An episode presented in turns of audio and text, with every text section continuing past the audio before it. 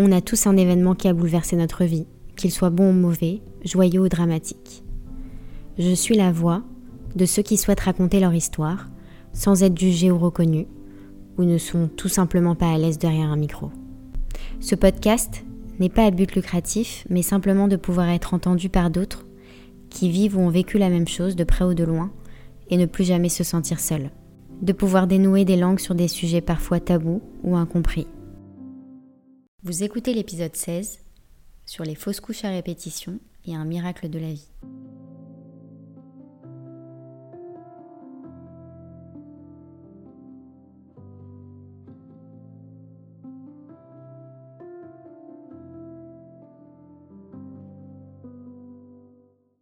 Aujourd'hui, je vous raconte l'histoire d'Elisa.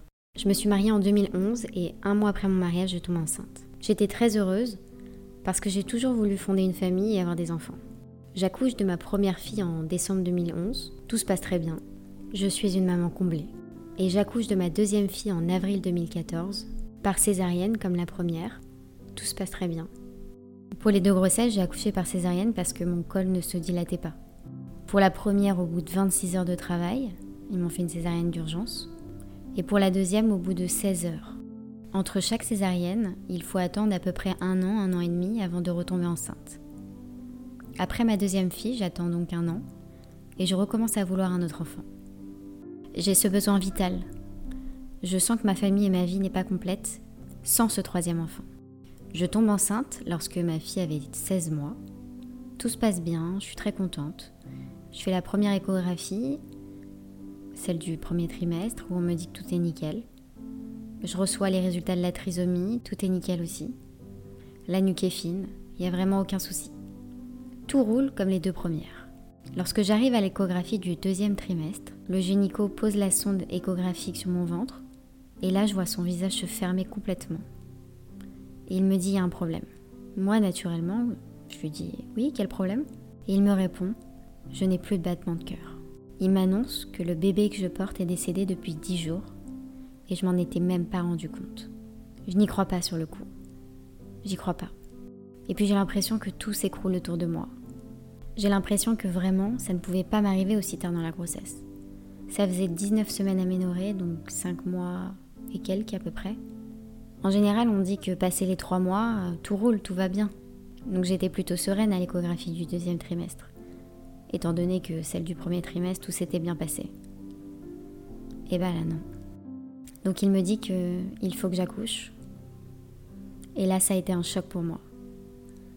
Parce que j'étais loin de m'imaginer que j'allais devoir faire un vrai accouchement pour mettre au monde ce bébé qui est mort. Cet accouchement a duré deux jours. Pareil parce que mon col ne se dilatait pas, sauf qu'il était hors de question de me faire une autre césarienne parce que ça réduisait mes chances après d'en avoir plusieurs. Du coup, il commence à essayer de me déclencher l'accouchement, de m'ouvrir le col. Et au bout de deux jours, le bébé sort. Et là, on me propose quelque chose à laquelle je m'y attendais pas du tout. On me dit Est-ce que vous voulez voir et porter votre enfant? Je n'y avais pas réfléchi. D'instant, j'ai dit oui, bien sûr. Parce que même si ce bébé est décédé, je suis sa mère et ça reste mon enfant. Donc je veux le porter. On me demande si je veux le voir dans une couverture ou comme ça, à nu. Je demande à le voir enveloppé. Je prends ce bébé qui est une petite fille. Je la garde à peu près 15 minutes sur moi et après je la rends. Ça a été terrible. J'étais avec mon mari et ça a été une épreuve extrêmement difficile pour nous deux. Mais on a essayé de relever la tête et on a réussi. C'est vrai que tout le monde autour de moi, même mon médecin, m'avait dit Ça arrive, c'est comme ça, c'est malheureux, c'est la vie, mais ça arrive. Il faut se relever, et puis si vous voulez ce troisième enfant, il faut continuer. J'avais répondu OK. À la suite de ça, on me propose de faire une autopsie, que je refuse, par conviction religieuse. Mais il y a tout de même un enterrement auquel je n'ai pas assisté. On me propose également de la mettre sur le livret de famille, et je refuse également. Je ne veux pas la nommer. Le plus dur pour moi, ça a été les gens dans la rue qui me voyaient et qui me disaient ah, t'as accouché, félicitations Parce qu'il me voyait sans ventre. Ça, ça a été très compliqué pour moi. Expliquer à chaque fois ce que je n'avais pas forcément envie d'expliquer et me remémorer ces choses-là. Lorsque j'ai quitté la clinique, je suis rentrée à la maison. Et à ce moment-là, j'avais une fille de 4 ans et demi à la maison et une petite fille de 2 ans. La petite de 2 ans n'avait pas du tout compris ce qui se passait réellement, mais celle de 4 ans et demi a parfaitement compris. C'était très dur pour moi de lui expliquer que j'avais accouché, mais que sa petite sœur ne rentrera pas avec moi à la maison. Mais on l'a fait tant bien que mal. Le lendemain de cette annonce, ma fille s'est mise directement à bégayer. Elle a été suivie pendant plusieurs années par des pédopsychiatres.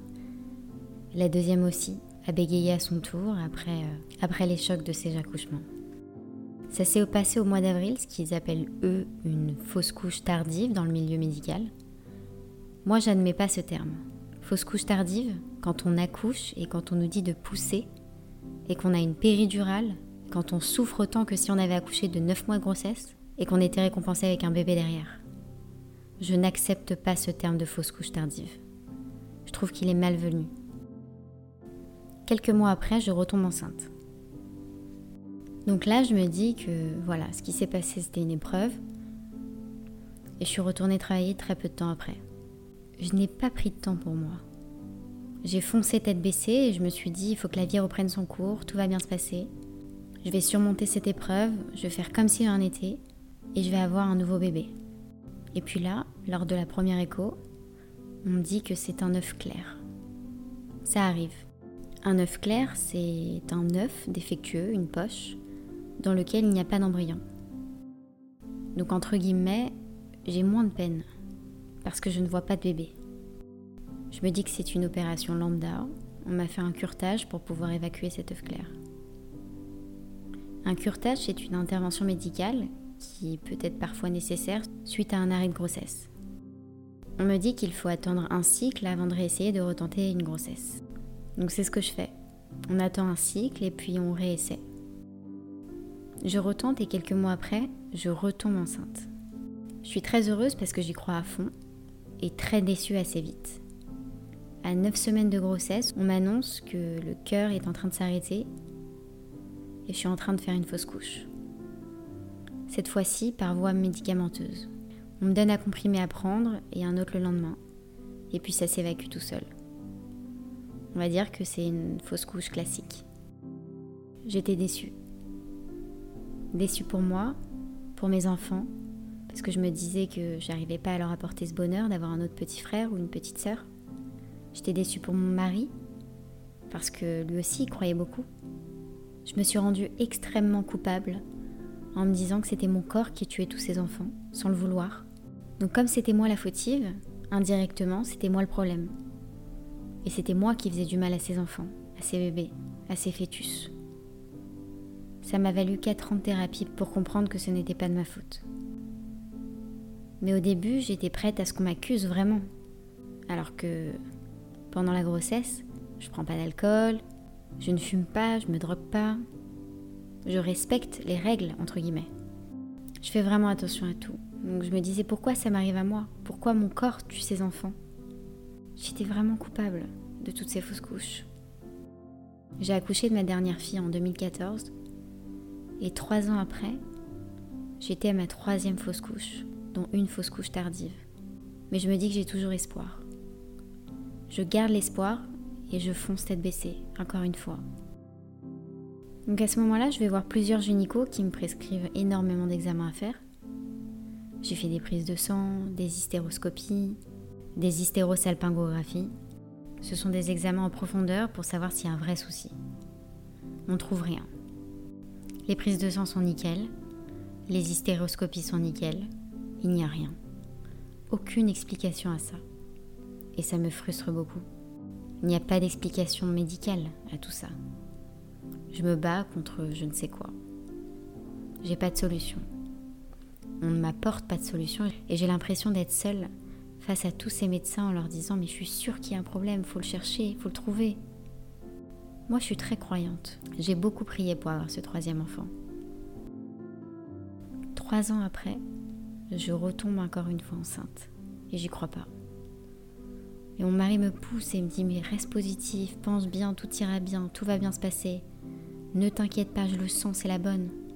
C'est vrai qu'il me le disait à chaque fois, mais là je n'y croyais plus. Donc je fais la première écho à 7 semaines, j'entends le cœur du bébé. Mon génico me dit c'est bon, tout va bien, il a la taille correcte.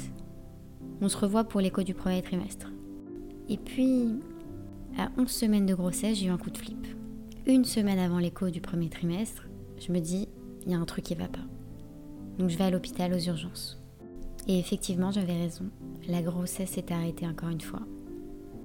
C'est encore une fois un monde qui s'écroule autour de moi. Il n'y a toujours pas d'explication. Et en fait, je me prends dans la figure des...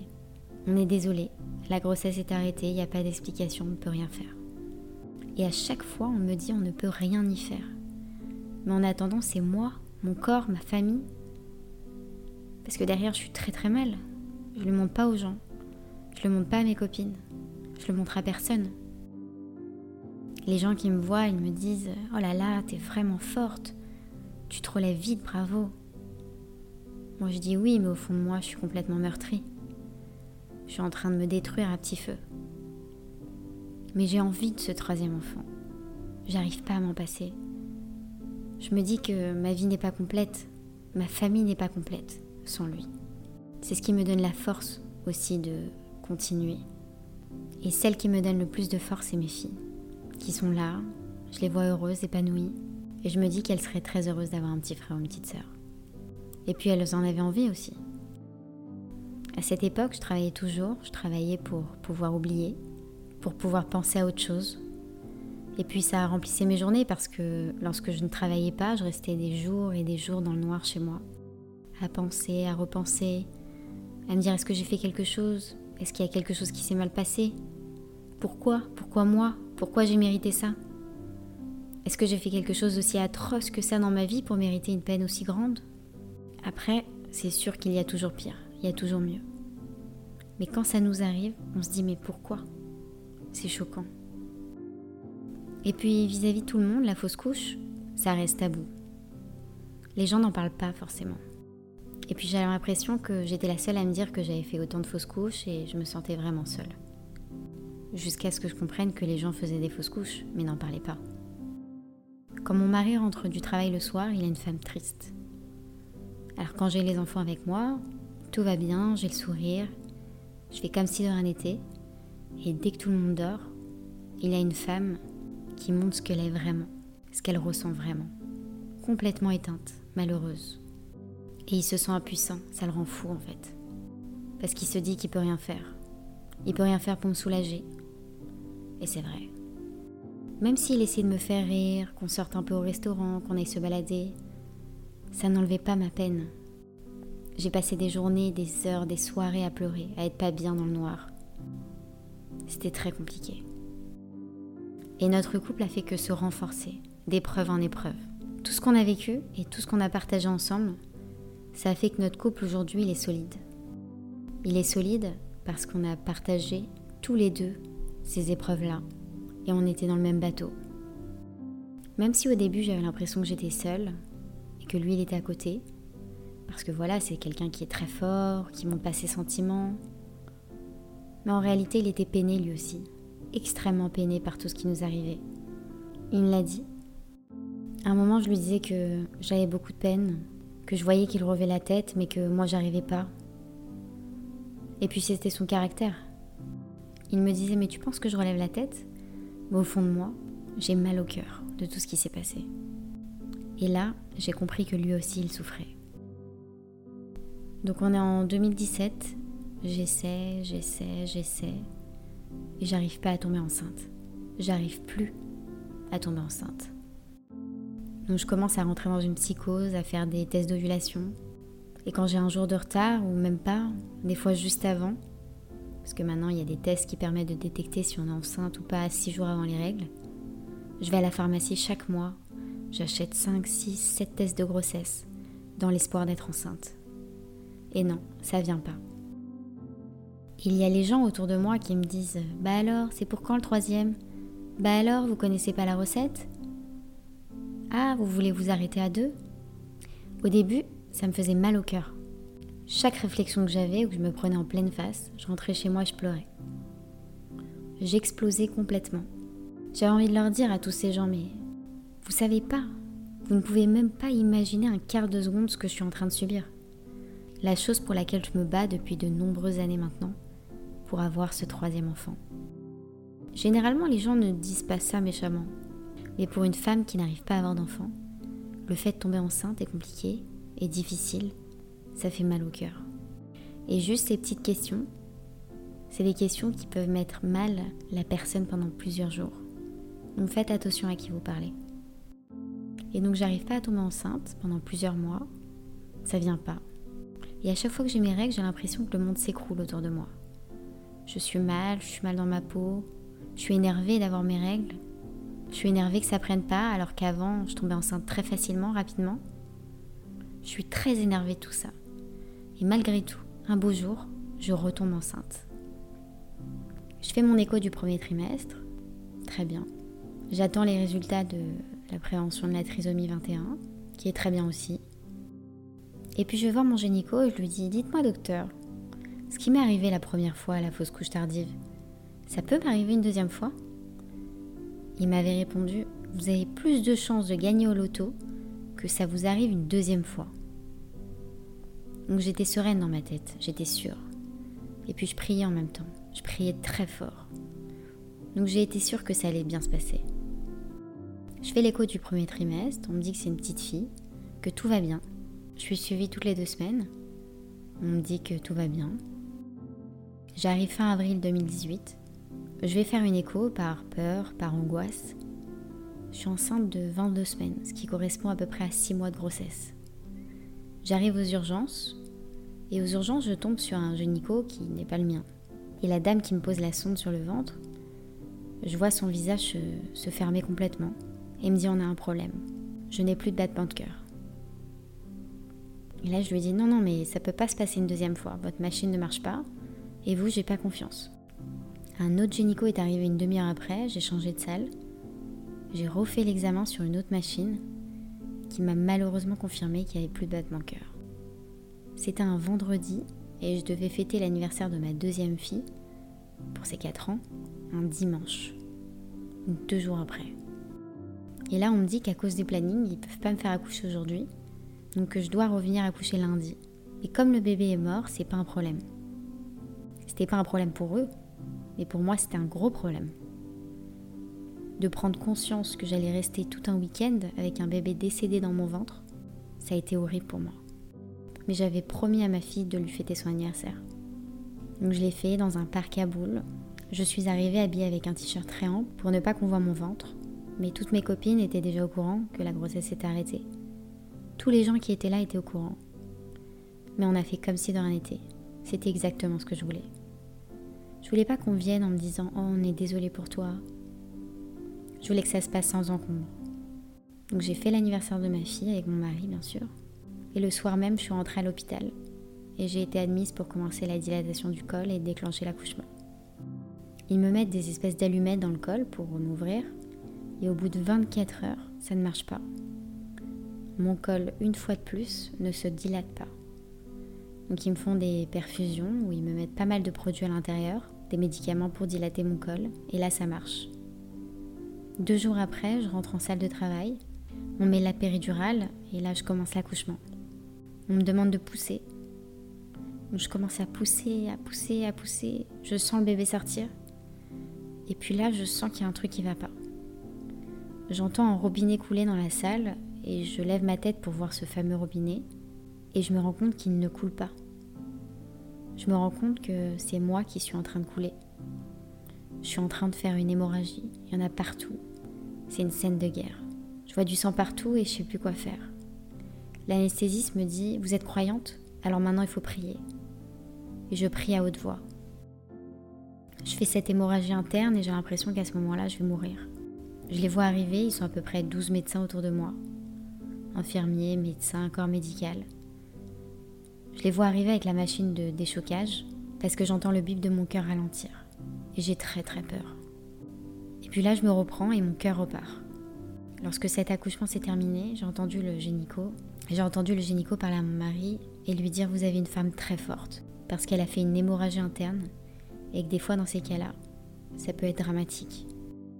J'ai compris que je venais de vivre quelque chose de très spécial, que j'étais passée à côté de la mort. Après ça, je perds la parole pendant quelques heures. Je me crois dans un film parce que mon mari me dit parce que mon mari me dit bouge le doigt si tu m'entends. Je bouge le doigt. Je suis là sans être là. Et là à ce moment-là, je pense à mes enfants. Je me dis que j'ai failli mourir, j'ai failli abandonner mes enfants. Et c'est terrible pour moi. Le lendemain, j'ai retrouvé la parole, j'ai ma grande fille qui vient me voir à l'hôpital. Mais je ne sais pas comment lui annoncer qu'à nouveau, j'ai perdu un enfant. Je vais devoir lui dire qu'il y a un autre bébé, une autre petite fille qui va être dans le ciel avec la première. Donc je laisse le corps médical s'en occuper. Ils prennent ma fille, lui expliquent avec une psychologue, un gynéco et une directrice aussi. Et ils lui disent qu'ils n'ont pas trouvé de solution et que malheureusement, tout est fini. Ils lui expliquent avec des mots un peu durs. Et elle répond tout bonnement Mais à quoi vous servez, vous les docteurs, si vous n'êtes pas capable de sauver ma petite sœur? Elle a 6 ans. Et donc la première, la plus grande, qui ne comprend pas, est très énervée contre les docteurs. Mais moi, ça m'arrange parce que je me dis qu'elle m'en veut pas à moi, elle en veut au médecin. Donc je me dédouanais de tout et ça m'arrangeait finalement. Quand on l'a annoncé à ma deuxième fille, qui à l'époque avait 4 ans, elle s'est également mise à bégayer le lendemain. Et j'ai entamé une thérapie avec un pédopsie, une fois de plus, et ça a duré quelques années avant que ça parte. Donc je rentre chez moi et les gens autour de moi me disent euh, ça y est, il faut arrêter, tu peux plus continuer. Mais moi, en fait, je m'en fous de ce que les gens pensent. Et mon mari, m'a toujours suivi là-dessus. Il m'a toujours dit Tu veux un troisième enfant? On l'aura. Tu veux qu'on réessaie? On réessaie. Tu veux pas qu'on réessaie? On ne réessaie pas. Mais si t'as envie, je te suis quoi qu'il arrive. Et c'est vrai qu'on peut se dire finalement, c'est facile pour un homme. Parce qu'il n'a pas le côté physique. Il le vit de l'extérieur, pas de l'intérieur comme nous. Et pour une femme, quand une femme accouche et qu'elle donne la mort, et pas la naissance, enfin la mort à la naissance, je sais pas trop comment on peut dire ça, il n'y a rien de plus affreux quand une femme accouche et qu'elle n'entend pas le bébé crier. Et d'ailleurs, c'est très mal fait dans les hôpitaux parce qu'en salle d'accouchement, on est dans les mêmes salles d'accouchement que toutes les autres femmes. C'est-à-dire que nous, on accouche des bébés qui sont morts et on entend des cris des bébés arriver de l'autre côté. C'est très dur psychologiquement. Et quand je suis redescendue dans ma chambre, une erreur de la part de l'hôpital, ils avaient laissé le berceau le fameux berceau transparent de la maternité, sauf qu'il était vide. Et j'ai eu un choc quand je l'ai vu. Il y avait plein de détails comme ça, qui abîmaient, qui faisaient mal. Lorsque j'ai repris mes esprits, ça allait un peu mieux, on m'a proposé de prendre le bébé dans mes bras. Ils ont pris des photos du bébé, ils l'ont mesuré, ils ont mis un petit bracelet de naissance, et puis ils l'ont enveloppé dans une couverture que j'avais apportée, qui avait été tricotée par ma mère pour ce bébé. J'avais ma fille dans les bras, et là ça a été terrible parce que je me suis remémoré ce qui s'était passé deux ans avant. Et puis c'était trop. C'était trop pour moi. Je me suis dit deux fois d'affilée, c'est insoutenable. De toute façon, j'ai pas le choix. C'est comme ça, il faut vivre avec. Et puis, j'avais pas forcément envie de rendre ce bébé. J'avais envie de le garder pour moi. Faire comme s'il était vivant, comme si de rien n'était. Mais je peux pas. Alors je rends ce bébé, et cette fois-ci, je mets un peu la religion de côté et j'autorise l'autopsie, en me disant qu'ils allaient trouver la solution. Et finalement, ça n'a rien donné. Ils n'ont rien trouvé, donc aucune solution. Et là, je me dis, il va falloir que je réessaie encore. Mais je suis pas prête à encaisser encore. Je me dis, ça y est, c'est trop pour moi. Je suis pas prête à encaisser une fausse couche. Mais d'un autre côté, je me relevais à chaque fois. Affaiblie, mais plus forte à la fois. C'est très bizarre comme sentiment. Et puis c'est vrai que j'étais trop entourée, j'avais mes amis qui étaient toujours autour de moi, ma famille, mon mari, mes enfants qui était là au quotidien, qui me soutenait. Il me donnait la force et la joie tous les jours. Mon corps a pris beaucoup, beaucoup de coups. Mon corps a changé, mon mental a changé. Plein de choses avaient changé. J'ai pris du poids. J'ai fait un rejet de mon corps à un moment donné. Je me détestais. Je me supportais plus parce que je me rendais coupable de toutes ces fausses couches. Je me considérais comme une meurtrière. Je me disais qu'à ce moment-là, si on devait me donner une sanction, que si je devais par exemple être condamnée pour meurtre, j'accepterais cette sanction-là. Parce que je me sentais responsable de tout ce qui se passait. Plus j'avançais dans l'âge, plus je voyais mes chances d'avoir ce troisième enfant diminuer. Je fais encore plein d'examens et je prends mon dossier médical et je vais voir une dizaine de gynécologues qui sont des pontes, tous des directeurs d'hôpitaux, des directeurs de cliniques privées, très réputés. Quand ils ouvrent mon dossier, Il y en a qui me donnent des examens à faire en plus, et d'autres qui me disent Laissez tomber, vous n'aurez jamais troisième enfant. Arrêtez-vous, vous êtes en train de vous abîmer. Le troisième enfant, vous ne l'aurez pas. Et ça, il y en a plus d'un qui me l'a dit. Et moi, quand je sortais, je me disais, mais c'est pas possible, c'est des cons de me parler comme ça. Ils savent pas, mais moi j'en ai besoin de ce troisième enfant. J'en ai besoin pour reconstruire. C'est un vrai besoin. C'est plus qu'une envie. C'est un besoin vital. Un an après ma dernière fausse couche tardive, un matin du mois de mai, je me lève et je m'écroule je me rends compte que mon corps a lâché, j'y arrive plus. J'y arrive plus mentalement, j'y arrive plus physiquement, j'arrive plus à faire semblant. Je vais voir un psychiatre. Et je mets encore un an à admettre que je suis en dépression, qu'il faut que je me soigne, que j'aurais dû le faire depuis le début, mais que je ne l'ai pas fait. Et mon psy m'a beaucoup aidé pour ça. Il m'a aidé à dissocier mon corps de mon mental. Il m'a aidé à comprendre que je n'étais pas fautive de tout ce qui s'est passé. À comprendre que la fautive, c'était pas moi, que c'était d'ailleurs personne. C'était la faute à pas de chance. J'ai mis trois ans de thérapie pour me soigner de toutes ces fausses couches et pour essayer de tourner la page. Mais on n'oublie pas. On n'oublie jamais. Toutes ces épreuves m'ont changé. Maintenant, je me focalise sur l'essentiel. Je réessaye une nouvelle fois et je retombe enceinte pendant le confinement. Alors il y avait ce stress du Covid, mais finalement je me sentais bien dans mon cocon. Je me disais je suis à la maison, personne n'a le Covid, on est confiné, il peut rien m'arriver. Donc je vis ma grossesse assez sereinement. Et puis je vais le cacher, je vais rien dire à personne. Au bout d'un mois à peu près, je me réveille un matin, je vais aux toilettes et je me rends compte que je fais une fausse couche. Je retourne aux urgences et ils me disent oui, effectivement, vous êtes en train de faire une fausse couche. Mais c'est en train de partir naturellement. Et je me dis mais c'est pas possible, c'est pas possible. Combien de fois ça va m'arriver? Jusqu'à quand je vais être assez forte pour pouvoir encaisser tout ça? Jusqu'à quand mon corps va me dire ok, on y va? Et pourquoi on me donne tous ces fœtus si c'est pour me les enlever après? Pourquoi on fait tout ça? J'ai forcément fait quelque chose de très grave pour mériter ça. Mais je savais que j'avais rien fait. On était en 2020 et j'étais à ma sixième fausse couche. Et encore une fois, le monde s'écroule. Et j'ai peur de ne pas pouvoir me relever. Et je fais encore semblant. Semblant devant tout le monde, sauf mon mari. C'est lui qui me ramassait la petite cuillère tous les soirs. Et quelques mois après ce fameux confinement, cette dernière fausse couche, je retombe enceinte. Et là, j'y crois pas du tout. J'ai fait une fausse couche en juin 2020, je retombe enceinte quelques mois après, en septembre. Mais je décide de complètement cacher cette grossesse. Personne n'est au courant, uniquement mon mari, mes proches, donc ma mère. Ah oui, il faut qu'on en parle, ma mère. Ma mère a toujours été près de moi. Mais je sais que voir son enfant, faire des fausses couches, se battre comme ça, c'est terrible pour elle de m'avoir vu vivre ça. À chaque fois que je l'appelais pour lui dire maman je suis enceinte, elle était contente d'un côté et d'un autre côté elle se disait oh là là des semaines, des mois d'angoisse. On n'en parle jamais mais une maman aussi souffre pour sa fille. Donc je passe cette grossesse avec énormément d'angoisse, énormément de stress. Les gens qui sont au courant autour de moi sont stressés aussi. Je fais une grossesse sous traitement, je prends de l'aspirine tous les jours. Alors pourquoi de l'aspirine? Parce que euh, ça fluidifie le sang et ça facilite le passage entre placenta et la maman. Comme on ne savait pas d'où venait le problème, mon gynéco m'avait dit écoute, c'est la dernière chose qu'on peut essayer, donc on essaie. Je suis pas sûre que ça va marcher, mais on tente le tout pour le tout. Donc je fais cette grossesse et toutes les deux semaines, je suis suivie à l'hôpital. Toutes les deux semaines, j'arrive la boule au ventre et je me dis c'est la fin, ça y est c'est la fin. En fait j'attendais la fin, j'étais sûre que j'allais pas arriver jusqu'au bout. Premier trimestre, tout allait bien. Deuxième trimestre, une angoisse terrible, vraiment terrible, parce que je passe ces 19 semaines, 22 semaines, et c'était les semaines clés pour moi parce que c'était les semaines où les grossesses s'étaient arrêtées. Donc écho du deuxième trimestre, elle pose la sonde sur mon ventre, je fixe son visage et elle me dit que tout va bien.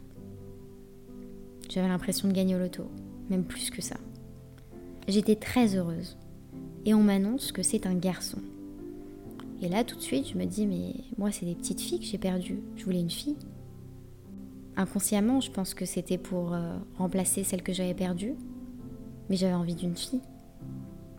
Et puis mon mari me disait, euh, mais non, c'est génial, tu vas avoir un garçon, on a le choix du roi, c'est super.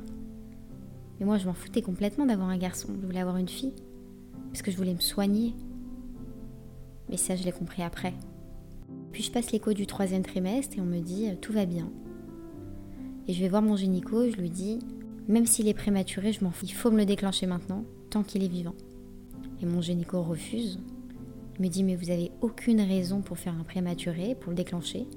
La grossesse se passe très bien, on va aller jusqu'au bout.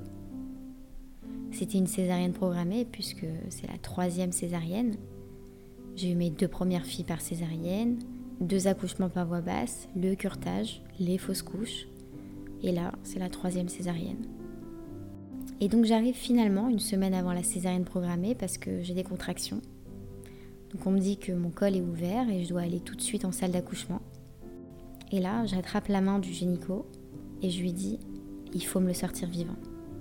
Il me répond ne vous inquiétez pas, tout va bien se passer. Jusqu'au dernier moment, je n'y croyais pas. Ils m'ont mis la péridurale, ils étaient en train de m'ouvrir. Et même à ce moment-là, j'y croyais pas. Je me suis dit, va se passer quelque chose, c'est sûr. Mon mari était là, je tenais à ce qu'il soit là, parce que je savais qu'après ce troisième enfant, je n'en aurais pas d'autre. Et donc le génico me dit, bon bah voilà, je suis en train de sortir le bébé, tout va bien. Et là, le bébé sort, et j'entends le cri le fameux cri que j'attendais depuis six ans maintenant. Le cri que je rêvais d'entendre. Et là, ça a été le bonheur ultime. Ça a été juste incroyable. Je me suis dit, ça y est, c'est bon. On a réussi. J'ai réussi. Et je me suis pas battue pour rien. Tous ces génicaux qui m'avaient dit, euh, vous n'aurez pas de troisième, je leur ai prouvé le contraire et je remercie Dieu. Je me suis dit que mes prières ont été entendues et j'ai enfin mon troisième enfant ça a été une bataille. Une bataille qu'on a gagnée, une bataille contre le temps, une bataille contre la dépression, une bataille contre la mort, et même une bataille contre la maternité parce que ça a été six années tragiques, même s'il y a eu des bons moments, des moments de bonheur, mais uniquement grâce à mes enfants et mon mari. D'ailleurs, mon mari m'a regardé et m'a dit Ça y est, on l'a, ma femme. Il était ému. Il avait les larmes aux yeux, ça lui ressemble pas d'habitude. Mais là, c'était plus fort. C'était plus fort que tout. Une semaine après l'accouchement, j'ai de très fortes douleurs au ventre. Je me dis mais qu'est-ce que j'ai? C'est pas possible, c'est pas normal. Et j'ai des copines qui me disent c'est la troisième césarienne, ça fait toujours mal. Mais je sens au fond de moi qu'il y a quelque chose qui ne va pas. Je me réveille deux jours après avec la fièvre. Je vais aux urgences et en fait j'ai eu une infection à l'utérus. Mon génico me dit soit c'est un curtage avec anesthésie générale, mais par contre il faut laisser votre bébé pendant deux jours, Soit je le fais manuellement tout de suite, comme à l'ancienne, ça prend deux minutes et après on n'en parle plus. Moi je voulais absolument pas laisser mon enfant, donc je lui ai dit ok on y va. Alors je pensais avoir tout vécu, mais je me suis trompée. C'était une douleur énorme. Et je pense que ça a mis un point final à tout ça. J'étais sûre qu'avoir un troisième enfant, ça allait effacer toutes ces douleurs, toutes ces souffrances que j'ai eues pendant six ans. Je me suis dit que je me suis dit que mon enfant allait me soigner. Mais c'est pas du tout le cas. Je suis encore en train de me soigner de cette dépression, qui est beaucoup moins forte aujourd'hui, mais qui l'est quand même. Encore une fois, les gens qui sont là et qui me disent euh, Oui, mais maintenant tu as eu le troisième enfant, ça va mieux. Non, en fait, ça ne va pas mieux. C'est pas parce que j'ai un bébé en bonne santé, que j'aime à la folie et que j'ai trois enfants en bonne santé, que j'aime plus que tout, que ça va que j'ai oublié tout ce qui s'est passé. J'ai été marquée et les marques sont là. Elles font partie de moi. J'aurais aimé rencontrer des filles qui ont vécu la même chose que moi, parce qu'il y en a énormément et on ne sait pas, parce que les gens n'en parlent pas. Ça reste très tabou la fausse couche. Ça reste quelque chose qu'il ne faut pas dire, ça reste limite une honte. C'est tabou mais ça ne devrait pas l'être, parce qu'on y est pour rien, parce qu'on n'est pas maître de notre destin, parce qu'on veut des choses et qu'on n'y arrive pas forcément, on ne m'a jamais donné de raison médicale, mais j'ai appris qu'on hérite de nos ancêtres une partie de leur histoire. Aujourd'hui, je me soigne psychologiquement parce que je ne veux pas transmettre cet héritage à mes enfants. Je veux les alléger de tous ces malheurs. Je ne veux pas qu'ils se sentent coupables de quoi que ce soit. Je veux qu'ils vivent leur vie d'insouciance. Ça me tenait à cœur de raconter mon histoire pour toutes les filles qui vivent ou ont vécu cette épreuve et pour leur dire qu'elles ne sont pas seules et que ça arrive à plus de personnes que ce qu'on pense. Si vous m'écoutez et que vous vivez la même chose, le conseil que je peux vous donner, c'est d'arrêter de faire comme si dans rien n'était, de se sentir forte, faire comme si vous pouvez tout surmonter. C'est faux. Laissez tomber le masque. Acceptez que finalement ça ne va pas.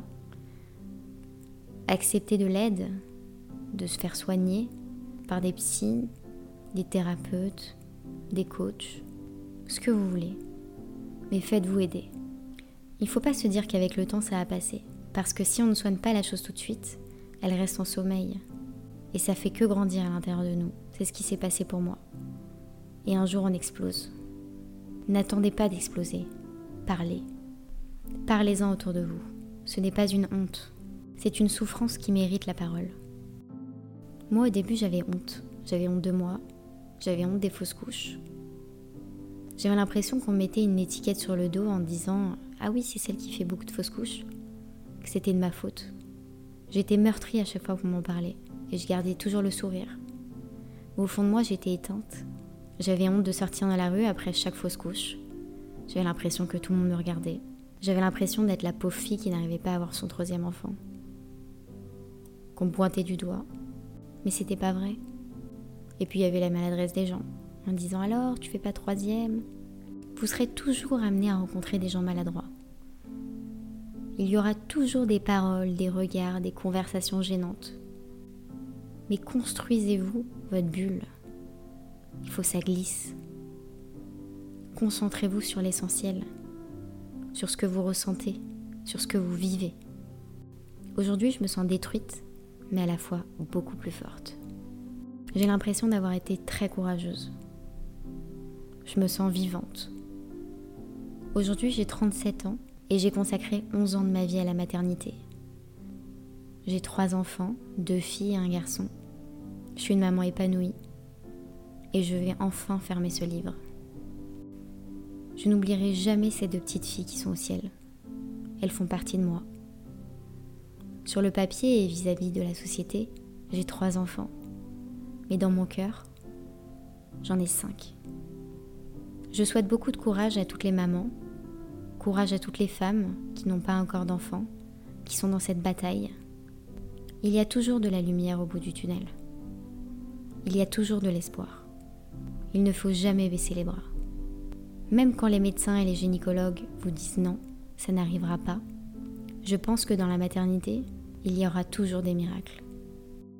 Elisa a souhaité raconter son histoire parce qu'elle avait peur d'oublier, qu'elle voulait laisser une trace de son histoire laisser l'empreinte de ses bébés aux yeux du monde.